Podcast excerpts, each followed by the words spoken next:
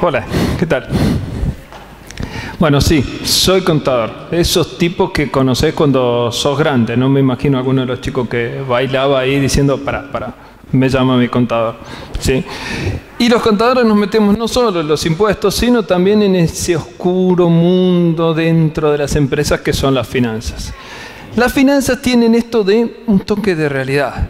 ¿sí? Realidad del estilo de aquella película que veíamos, Matrix. ¿Se acuerdan de Matrix? Sí, los más chicos, más chicos no. Se le explico en dos líneas. Era una especie de invasión extraterrestre en donde todo el mundo entraba en un coma y para volver a la realidad te tenías que tomar la pastilla azul. ¿sí? Si no, te tomabas la roja y seguías ahí en un sueño en donde los extraterrestres te chupaban la energía. Dicho así, no está muy bueno, pero la película estaba buena, hicieron como tres, así que estaba bastante bien. Bien, las finanzas son la pastilla azul de Matrix. Te dan un toque de realidad bastante grave. Y entre esos empecemos con uno. El 20% de los emprendimientos festeja el tercer cumpleaños. El resto queda en el camino. La mayoría de las cosas tiene que ver con finanzas, ¿sí? Y aunque no lo crean, es así, ¿sí? Entonces, tomemos el caso de saber cuál es nuestro ciclo operativo. Es decir, ¿qué hablamos cuando hablamos de finanzas? Hablamos del manejo de efectivo, ¿sí? Pero la empresa tiene cuatro operaciones básicas que hace. Compras, ventas, cobros y pagos. De las cuatro, dos son financieras. ¿sí? Así que si todo esto que se produce todos los días, si es una vorágine, es un caos controlado, nos lleva al mundo de las finanzas, ¿sí? alguna importancia tiene que tener.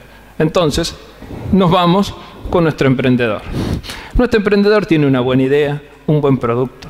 Logra vender el producto a más que a los amigos, a los parientes, a los cuñados. Recibe un pedido grande de una gran empresa. ¿sí? Y entonces hace una buena gestión, logra un buen precio, coordina la logística, pero el pago entra a los 30 días. Y se da cuenta que esos 30 días cruzó el desierto sin poder tomar agua. ¿Sí? La sufrió, se endeudó, se peleó. ¿Qué le faltó?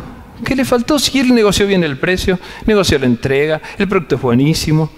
Le faltó capital de trabajo. ¿sí? Es un concepto raro, antiintuitivo, que no nos gusta, que no lo entendemos, que no figura en el manual de instrucciones de un producto, pero es lo que necesitamos para vivir. ¿Sí? Un canillita que va, retira del diario los diarios, los vende, los devuelve y paga la diferencia, no tiene problema de capital de trabajo. Si nosotros compramos y vendemos todo al contado, no tenemos problema de capital de trabajo. Pero cuando tenemos una empresa mediana, nadie nos paga el contado, o pocos. Entonces, tenemos que empezar a lidiar con esto. Es lo que llamamos nuestra espalda financiera. Pero a menos que seamos Atlas, que sostenía el mundo sobre sus espaldas, nos tenemos que cuidar. ¿sí? O nos terminamos luxando las vértebras o invertimos en capital de trabajo. Ahora bien, ¿cómo lo calculo? Bueno, si yo tengo un emprendimiento nuevo o no sé cómo más o menos funcionan las cosas, tengo que pensar, ¿cuál es mi plazo promedio que yo voy a cobrar y los costos que van a pasar en ese plazo? Eso es tu capital de trabajo. Si empezás, lo tenés que tener lo tenés que tener, lo tenés que poder conseguir, tenés que tener ese límite de crédito en el banco, el límite de crédito en la tarjeta, lo que sea, pero lo vas a necesitar. ¿sí? Entonces, si cobramos a 30 días, los costos de 30 días son nuestro capital de trabajo. No se olviden. Y lo tenemos que revisar. Si cambiamos nuestro nivel de venta, hay que reinvertir en capital de trabajo. Si ustedes ven en los propaganda de los bancos, muchas veces dicen para capital de trabajo. ¿sí? El emprendedor dice, sí, lo tomo y tapo huecos y pago y entonces ya no me llaman tanto. Invirtió en capital de trabajo, no hizo ninguna magia. Lo que hizo fue agregar capital de trabajo a su empresa. No se olviden, por eso mueren muchas pymes, porque después hay que salir a buscar fondos caros, mal, a destiempo. ¿sí? Bien. Ahora, nuestro emprendedor, ya sabiendo que tiene capital de trabajo suficiente, le ofrecen un buen negocio. Algo que sabe que funciona, pero que tiene un rendimiento del 300%. Y duda, porque ya castigado como venía con el capital de trabajo, dice, ¿esto por qué no me gusta? ¿Por qué? Y vamos a explicar por qué no le gusta. Cuando ustedes le ofrecen un gran negocio, sienten ese escalofrío. Dicen, mm, ¿qué será esto? Eso es que todo gran rendimiento tiene gran riesgo. Hay pocas reglas que en finanzas siempre se cumplen, pero esta siempre se cumple. Cuando ustedes vean un gran rendimiento, busquen dónde está el riesgo. No quiere decir que no lo puedan asumir, lo pueden asumir, pero controlado que es un gran, gran, gran riesgo. ¿sí? No hay super negocios que no tengan grandes riesgos. Si no, todo el mundo se va a dar cuenta, va a entrar al negocio, todo se va a hacer caro y el riesgo va a bajar o no, pero lo que va a bajar seguro es la rentabilidad.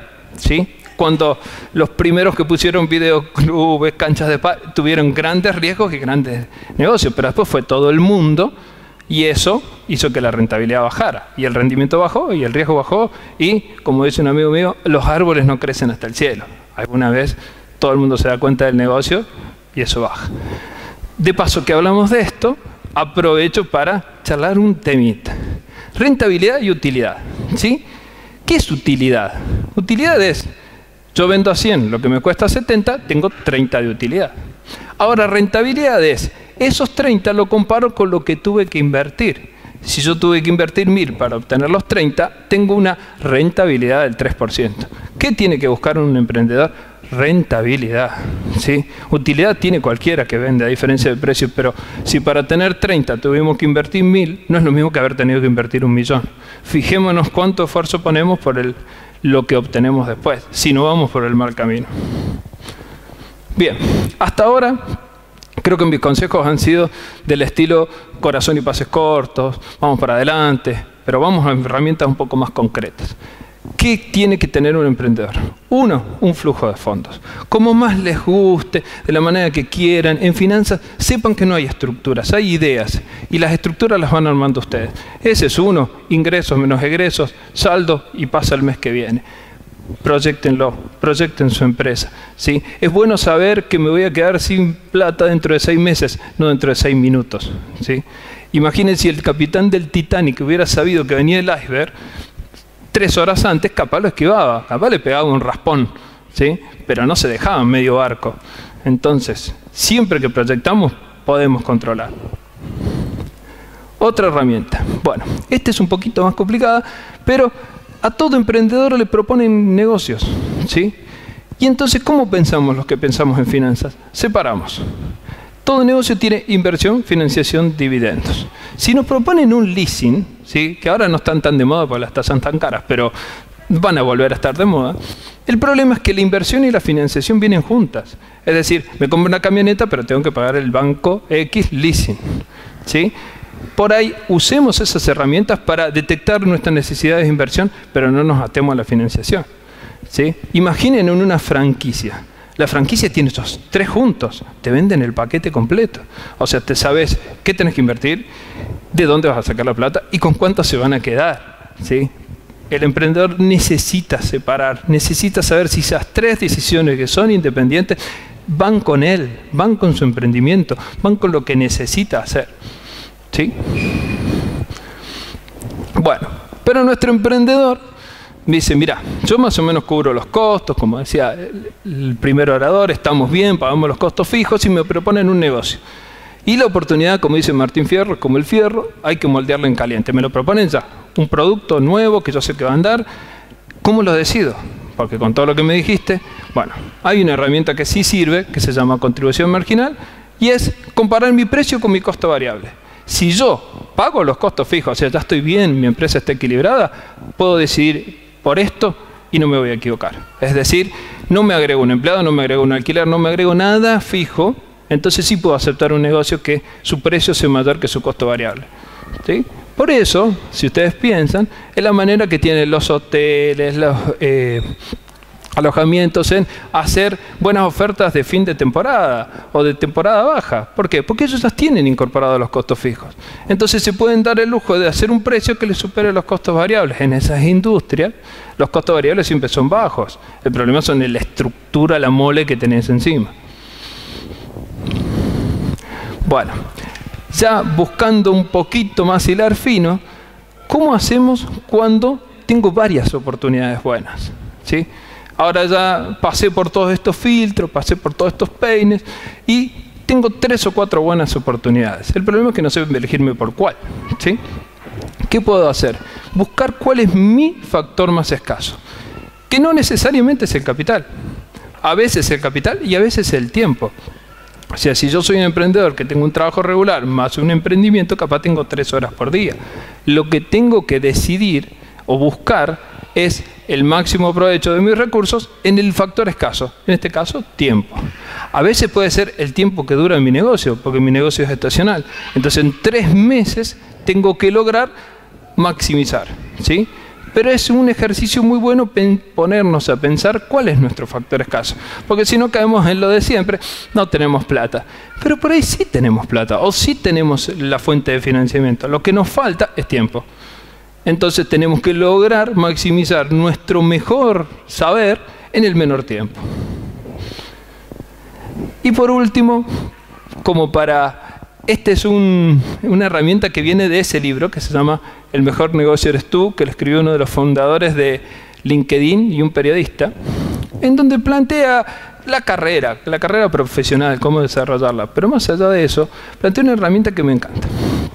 Se llama Plan A, Plan B, Plan Z. Es decir, tu emprendimiento lo orientas, vamos a hacer esto. Si eso no funciona, vamos a hacer el B. Pero también, ¿sí? tomarse esos cinco minutos de pensar qué pasa si todo va mal. ¿Sí? ¿De qué vamos a vivir si todo va mal? Y elaborar una estrategia de, de salida. ¿sí? Una estrategia que nos permita que cuando todo el mundo grite a los botes, haya botes. ¿sí? Entonces tengamos una de mínima. Y eso es todo más. Un gusto con ustedes.